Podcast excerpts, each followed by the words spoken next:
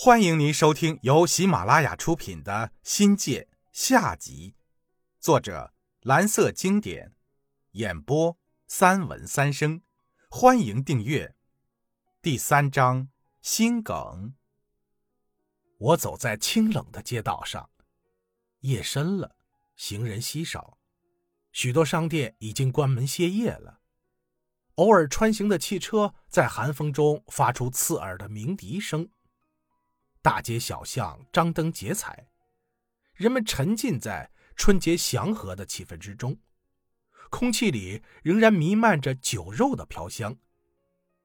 从沿街住家的屋里依稀传出播音员那极其低沉的声调以及阵阵哀乐。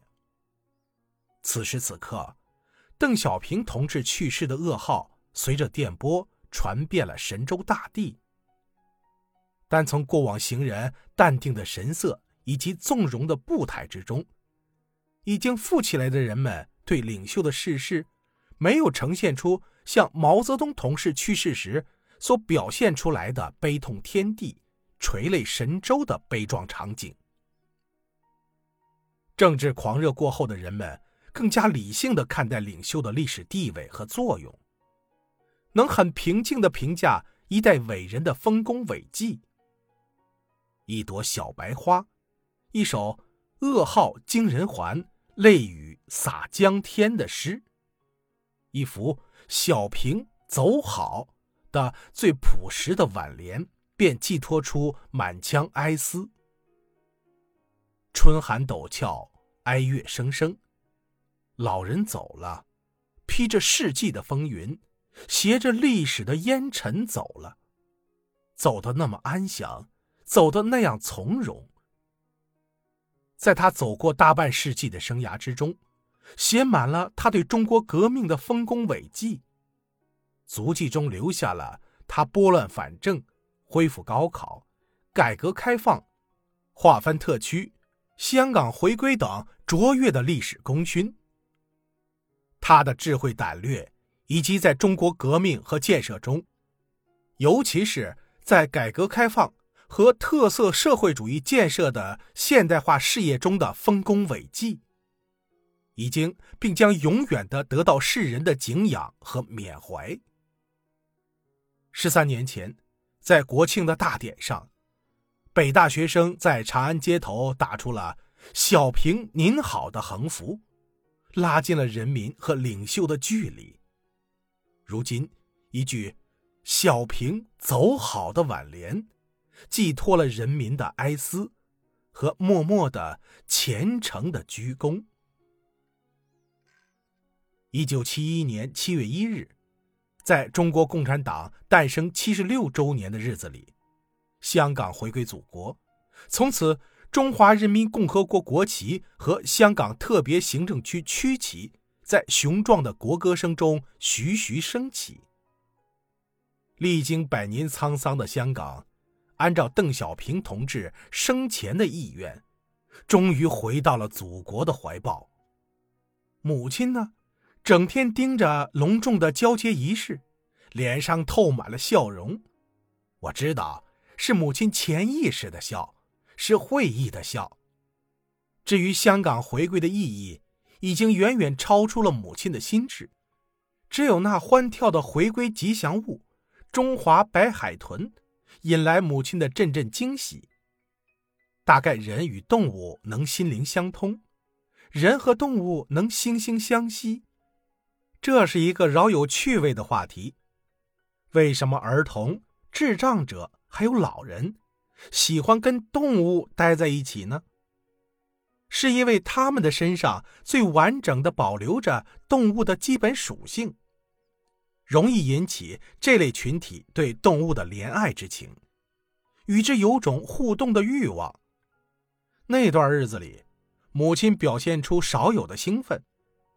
人们用游行、演讲、讲座、歌舞、联欢，汇集成对中华百年屈辱史的惨痛回忆，凝聚成对伟大祖国繁荣昌盛的诚挚祝福。而母亲是用最虔诚的心。用最朴素的笑迎接游子回归。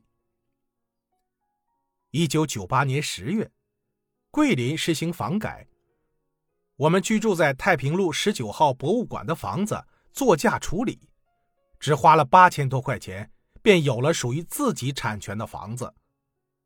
同年同月，冠阳生资公司给我打来电话，叫我回冠阳办理母亲单位房改房的相关手续。早在这年春季，公司通知了我们。单位的住房要作价处理，我们没在意。现在是最后一次通牒，要不然房子就充公，可能转嫁给单位别的同事了。我心想，香港都回归了，澳门回归也指日可待。我家父母何去何从，却一时也吃不准了。要不要灌阳那个家，成了棘手的问题。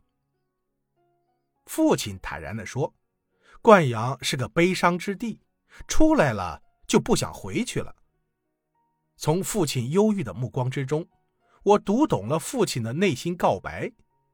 是的，父母年老多病，行动多有不便，没有儿女在身边，日子总是过得提心吊胆的。如果母亲再发生什么意外，后果那是不堪设想。不管怎么说，一家人抱团儿可以相依为命，生活清苦一点也不怕。父母说，能隔三差五的见到我，比什么都强。这一年的春节过后，我回了一趟灌阳，处理家私，顺便报销母亲的医疗费用。这是母亲病后的第六个年头，我头一次回灌阳，在我心中。灌阳还是那么的亲切，还有那么多的同事和朋友。多年不见了，时过境迁，物是人非，但真情尚在，聚会是少不了的。那时候我的酒量是出奇的好，圈子里竟然没有一个可以与我匹敌。推杯换盏之中，公司的郑经理跟我说：“你房改房不要。”傻吧！母亲降职后就沦为仓库保管员，一直住在仓库简易的瓦房里，又长又宽，一个大大的院落都归我们家使用。房子不咋地，但够宽够大，活像一个地主大院后来，公司在仓库的一角修建了一层二层小洋楼，可以供四户人家居住。母亲在一楼分得了三间平房，一屋一门，不连堂，又不带厨房、卫生间，这也可能是父亲不想买的原因之一。按政策，除掉父母的职务级别和工龄，我们只要上交四千元差价，就永久性的拥有房子的使用权和所有权。一九九四年七月。国务院关于深化城镇住房制度改革的决定中，第二十一条规定，职工以成本价购买的住房，产权归个人所有。一般居住五年以后，可以依法进入市场，在补交土地使用权出让金或者所含土地收益和按规定缴纳有关税费以后，收入归个人所有。职工以标准价购买的住房。拥有部分产权，即占有权、使用权、有限的收益权和处分权，可以继承。产权比例按售房当年标准价占成本价的比重确定。一九九九年二月十日，建设部关于进一步搞好公有住房出售工作有关问题的通知，再次明确了对已按标准价出售的公有住房。各地要制定切合实际的措施办法，鼓励购房职工在自愿的基础上，按成本价补足房价款以及利息之后，产权归个人所有。市里的房改房要早于县城，像我们太平路的那套房子，在一九九八年春与全市在同一时间段就完成了改革，交了八千多元之后，变成了我们私人名义上的房子。但母亲的房子是人走屋空，几年没点人气了，已荒废的惨不忍睹了。一九八三年打的家具，看上去有些旧了，上面积下了厚厚的尘埃，柜子边和墙角蛛网密布。家境败落到如此境地，让人顿生沧桑不济、天不佑我之感呐。我静静地坐在沙发边发呆了很久，才打点起父母的衣物，家具叫上车，全部送给了三街的素英姐，只保留了母亲最喜欢的蝴蝶牌缝纫机和伴随着父母一辈子的两只破旧的皮箱。从此，我们将永远的离开了。生活工作过二十多年的惯养，父母没有了居所，成了无家可归的游民。那种背井离乡的悲伤情景，是永恒的印记在我的脑海里。同样的，因为房改的问题，父母租了三年的房子，面临着重新分配，搬家又成了让人揪心的事儿。转眼间。父母来桂林已经有五年了，先前搬过四次家，唯独这次搬家是最难过、最痛苦、最囧和最费钱的一次，实在是令人耿耿于怀。